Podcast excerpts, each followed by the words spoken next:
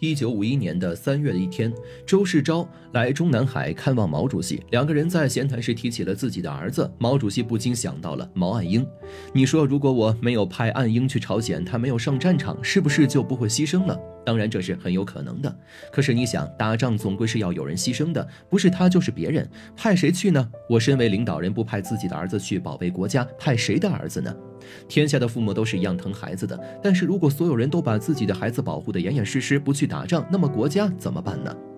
这一天距离毛岸英在朝鲜战场上牺牲还不够半年，在毛主席的众多亲人中，毛岸英是遭受苦难最多的人。命运不会因为他是毛泽东的儿子就给他网开一面。一九二二年十月二十四日，毛泽东和杨开慧的长子毛岸英出生。由于毛泽东为了革命事业一直东奔西走，他与家人聚少离多，毛岸英从小就没有感受过太多的父爱。他八岁时母亲被捕入狱，随后牺牲。他来不及为母亲悲痛，因为他还有两个弟弟要照顾。地下党安排他们兄弟三人来到上海之后，就遭到了破坏。他们无家可归，只能够流落街头。为了兄弟三人能够活下去，身为哥哥的毛岸英当学徒卖报纸、捡破烂，还推过人力车。直到一九三六年，年仅十四岁的毛岸英被安排到苏联学习。一九四六年，毛岸英回到延安，当时还在病中的毛泽东亲自赶到机场迎接。时隔十九年，父子二人终于得以。再次相见，毛主席并没有因为多年未见就对毛岸英特殊照顾。毛主席安排毛岸英在食堂吃大灶，学习种地干农活。因为童年时期的经历，毛岸英很快就是艰苦的生活，在一年之内学会了所有农活。但是毛岸英也并非一直顺从毛主席，他也曾经顶撞过自己的父亲。中央机关转到西柏坡以后，毛岸英在农村土改工作中认识了刘谦初的女儿刘思齐，并且逐渐产生了感情。在邓颖超等人的帮助下，得到了毛主席的同意，两个人正式开始交往。当时毛岸英马上就二十五岁了，想早点结婚，但是在与父亲表达了自己的想法后，遭到了拒绝，因为刘思齐才十七岁，还不到结婚年龄。毛岸英不理解爸爸的反对，他觉得年龄不是问题，于是生气地问毛主席：“现在不到结婚年龄就结婚的人多着呢，别人可以，为什么我？”可不可以，因为你是毛泽东的儿子。毛主席吼着说道：“这是纪律，我再说一次，思齐不到结婚年龄就不许你们结婚。”父子俩的这次谈话不欢而散。过了一段时间，在村口散步的毛主席迎头碰到了回村的毛岸英。毛岸英想躲又躲不开，一时不知所措。毛主席看到就叫住了他：“你躲我做什么？结婚的事儿你想通了没有？”毛岸英低着头回道：“想通了，是我错了。等思齐到了年龄再结婚。”一九四九年十一月十五日，距离毛岸英第一次提出结婚已经整整两年，他终于与刘思齐结婚了。这天晚上，毛主席在中南海的菊香书屋准备了一桌简单的饭菜，只宴请了周恩来、邓颖超等人。毛主席把自己去重庆谈判时定做的呢子大衣送给了儿子，作为结婚礼物。这是毛主席最好的一件衣服，可见他的爱子之情。婚后，毛岸英经常带着妻子去中南海看望毛主席，一家人其乐融融。但是幸福的生活没过多久，就因为朝鲜战争而发生了变化。一九五零年十月，毛岸英的妻子刘思齐因为阑尾炎住院。十四号，毛岸英来医院看望妻子。当时，毛岸英已经加入了抗美援朝志愿军，即将奔赴朝鲜战场。但是他没有把这件事告诉妻子。刘思齐感觉到毛岸英有些异常，他好像想说什么，可是又欲言又止。毛岸英只是告诉妻子：“我明天要去出差，去一个很远的地方，那里比较偏僻，通讯不好，没有收到我的信，你也不要担心，肯定会有关于我的消息的。”刘思齐警觉地问道：“什么地方？去多久？”毛岸英没有回答他，只是不断的强调是很远的地方。此外，毛岸英还要求刘思齐：第一，无论怎样，先以学业为重，不要着急工作；第二，每星期都去看看爸爸；第三，好好照顾弟弟。刘思齐以为是党内的什么秘密任务，根本没有想到朝鲜战场上去。因为第二天就是他们结婚一周年纪念日了，所以刘思齐还有些生气。分别的时候，刘思齐送毛岸英到医院门口，两个人一句话也没有说。毛岸英刚准备离开，突然转过身，拥抱住了刘思齐，还对他鞠躬。刘思齐有些茫然，可是也没有想太多。毛岸英离开后，刘思齐继续读书，完成他的学业。但是时间越过越久，刘思齐始终没有毛岸英的消息。在他去看望毛主席的时候。好多次想要问问爸爸，但是想到毛岸英分别时的嘱托，最终也没有问出口。毛岸英在朝鲜战场上也时常牵挂着刘思齐，他一直把妻子的照片装在自己的上衣口袋中，每当有点空闲时间，他就拿出来看一会儿，以托相思。晚上睡觉的时候，就把照片小心翼翼地放在自己的枕头旁边，生怕褶了皱了。同寝室的战友不知道毛岸英已经结婚了，有一次看到照片就好奇地问他：“你对象吗？”毛岸英骄傲地说：“是老婆，不是对象，我已经结婚了。”说着就把照片递给战友看：“怎么样，是不是特别漂亮吧？”毛岸英即使非常思念妻子，也一直没有给他写信，因为他觉得不告诉他的话是在欺骗他，这样不好。可是告诉他又怕他担心。一九五零年十一月二十五号，在毛岸英奔赴朝鲜战场仅仅一个多月以后，年仅二十八岁的他壮烈牺牲了。而毛主席得知儿子毛岸英牺牲已经是一个多月以后的事情了，毛主席悲痛之余想到刘思齐还在读书，就没有告诉他这个消息。直到一九五二年，刘思齐偶然看到了一张毛岸英身着朝鲜军装的照片，他才恍然大悟，原来毛岸英参加了志愿军，上了朝鲜战场，而不是出差。刘思齐犹如晴天霹雳，但是他还心存希望。他想着，在战场上没有消息就是好消息，如果他牺牲了，一定会有通知的。所以他一直在等着抗战胜利，丈夫回家。然而到了一九五三年七月，朝鲜停战，志愿军陆续回国，刘思齐还是没有等到丈夫毛岸英回来的身影。心思缜密的他感觉到身边的人好像都对自己有所隐瞒，于是他来到中南海，直接问毛主席：“爸爸，岸英这么长时间都没有回来，甚至没有来信，是出什么事情了吗？”毛主席知道这件事再也瞒不住了，缓缓地说：“思琪啊，我们岸英已经牺牲了。”刘思琪是做了最坏的打算来的，可是他还是一时无法接受这个可怕的事实，嚎啕大哭了很久，直到周恩来等人赶来劝说，他才慢慢平复了情绪。毛主席安慰刘思琪：“思琪啊，我知道你和岸英的感情很好，亲人之间天人永隔确实是很痛苦的事情。可是岸英他是战士，他是为了保家卫国才牺牲的，我们要以他为傲啊。”像你们的开慧妈妈泽民、泽晴叔叔、泽建姑姑和楚兄小哥哥都是这样，他们都是伟大的英雄。毛主席还专门给刘思齐拿了三颗他平时吃的安眠药，让他睡不着的时候吃。过了一段时间，刘思齐像往常一样去看望毛主席的时候，一进门看见主席盘着腿坐在床上思考，开玩笑地说：“爸爸，没想到您还会打坐啊。”毛主席笑了笑，叹了口气，缓缓地说。你说，要是岸英还活着，他现在会干什么呢？两个人一下子就陷入了沉思与悲痛中。刘思齐沉默了良久，问道：“爸爸，岸英经常在日记写道，我做毛泽东的儿子合格吗？今天我想替他问问您。”毛主席眼含泪水说：“岸英在去朝鲜之前问过我了，当时我跟他说，等他从朝鲜回来，爸爸再给你答复。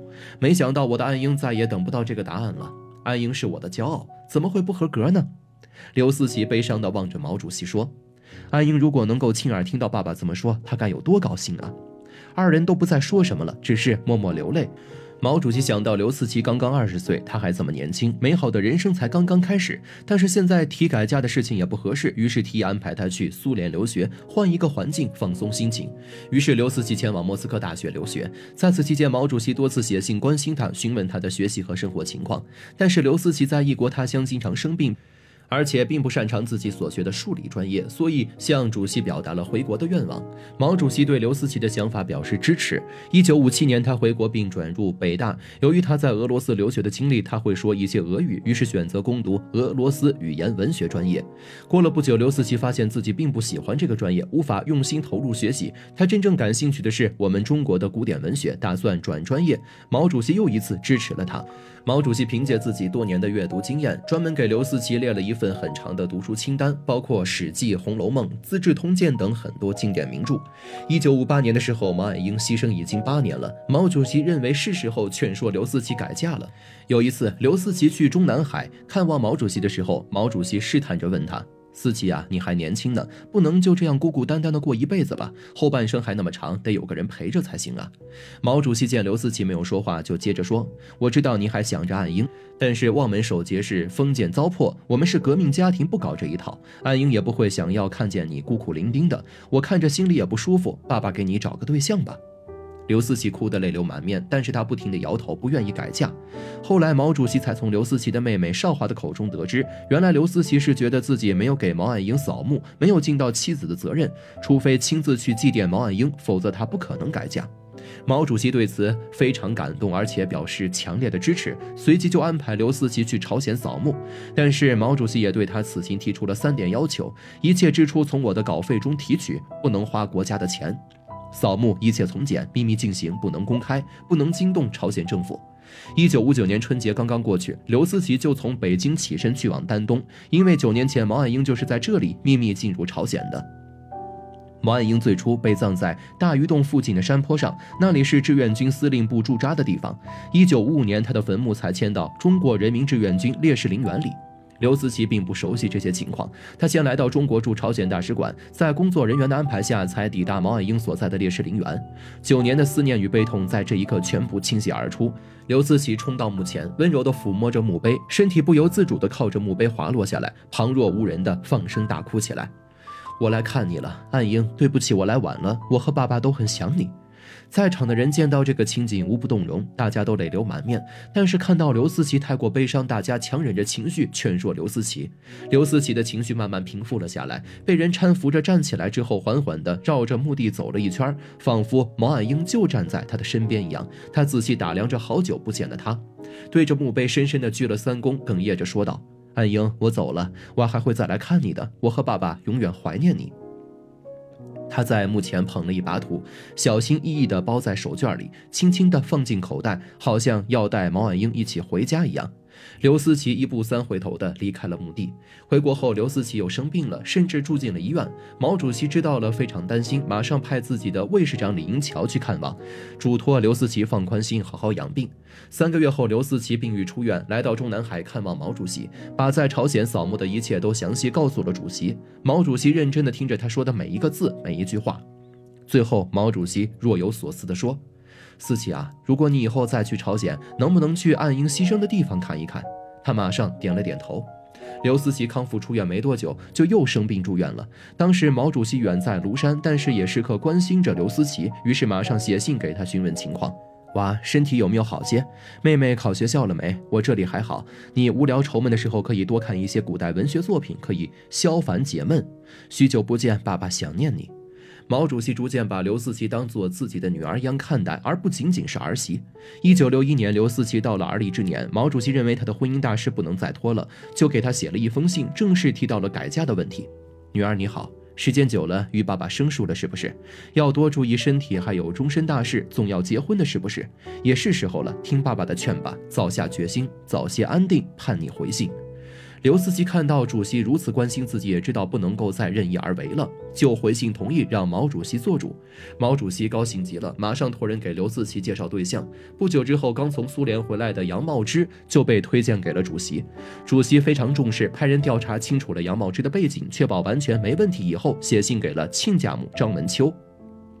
我托人给思琪介绍了一个对象，那孩子我看过了，很不错。不知道你的意见，你如果满意的话，可以考虑让他们两个见一面，自己发展发展。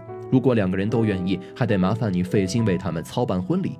其实刘思齐对杨茂芝并不陌生，当时他在苏联留学时，在一次中国留学生聚会上已经见过杨茂芝了，但也仅仅是一面之缘，二人之间并没有任何交流，此后也没有再见过。直到毛主席把他们介绍在一起，他们二人交往了一段时间，在相处的过程中，感情越来越好，逐渐发展到谈婚论嫁的阶段。一九六二年，刘思齐与杨茂芝步入了婚姻殿堂，与十三年前他与毛岸英的婚礼一样低调朴素。毛主席特意把自己刚创作的卜算子《咏梅》作为新婚贺礼送给了刘思齐，还从稿费中拿了三百元作为彩礼给了他。刘思齐再婚后非常幸福，但他一直没有忘记毛岸英。他与杨茂之的长子出生后取名为杨小英，就是为了纪念毛岸英。刘思齐婚后也坚持去给毛岸英扫墓，但是直到二零零六年，刘思齐才来到毛岸英牺牲的地方大鱼洞，完成了毛主席四十八年前对他的嘱托。一九九零年，距离抗美援朝战争整整四十年了。已经六十岁的刘思齐和蔡正国烈士的儿子蔡晓东受邀一起去朝鲜参加纪念活动。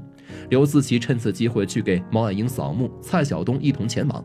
他们在墓前谈到了革命烈士证明书的问题，惊奇地发现毛岸英和蔡正国都没有烈士证，二人才想到可能是漏发了。回国后，刘思齐通过多方打听询问，才证实了当年确实是漏发了。于是，在毛岸英牺牲四十年后，刘思齐终于领到了他的。革命烈士证明书和抚恤金。虽然抚恤金只有三百二十元，但是它蕴含的却是我们中华儿女保家卫国、英勇抗战的精神，它的意义非同一般。彭德怀在抗美援朝工作报告中说：“这几百年来，西方列强仗着自己武器先进，在东方的海岸上架起几尊大炮就可以霸占一个国家。从今以后，这样的时代一去不复返了。西方有的是坚船利炮，可中国有的是不惧生死的抗敌战士。我们正是靠着革命先辈的顽强抗争精神才站起来的。”毛主席说：“青山处处埋忠骨，何必马革裹尸还？生于何地，死于何方？英雄先烈们早已将自己的生死置之度外，只有保家卫国这一个信念。毛岸英是如此，千千万万的英雄先烈亦是如此。”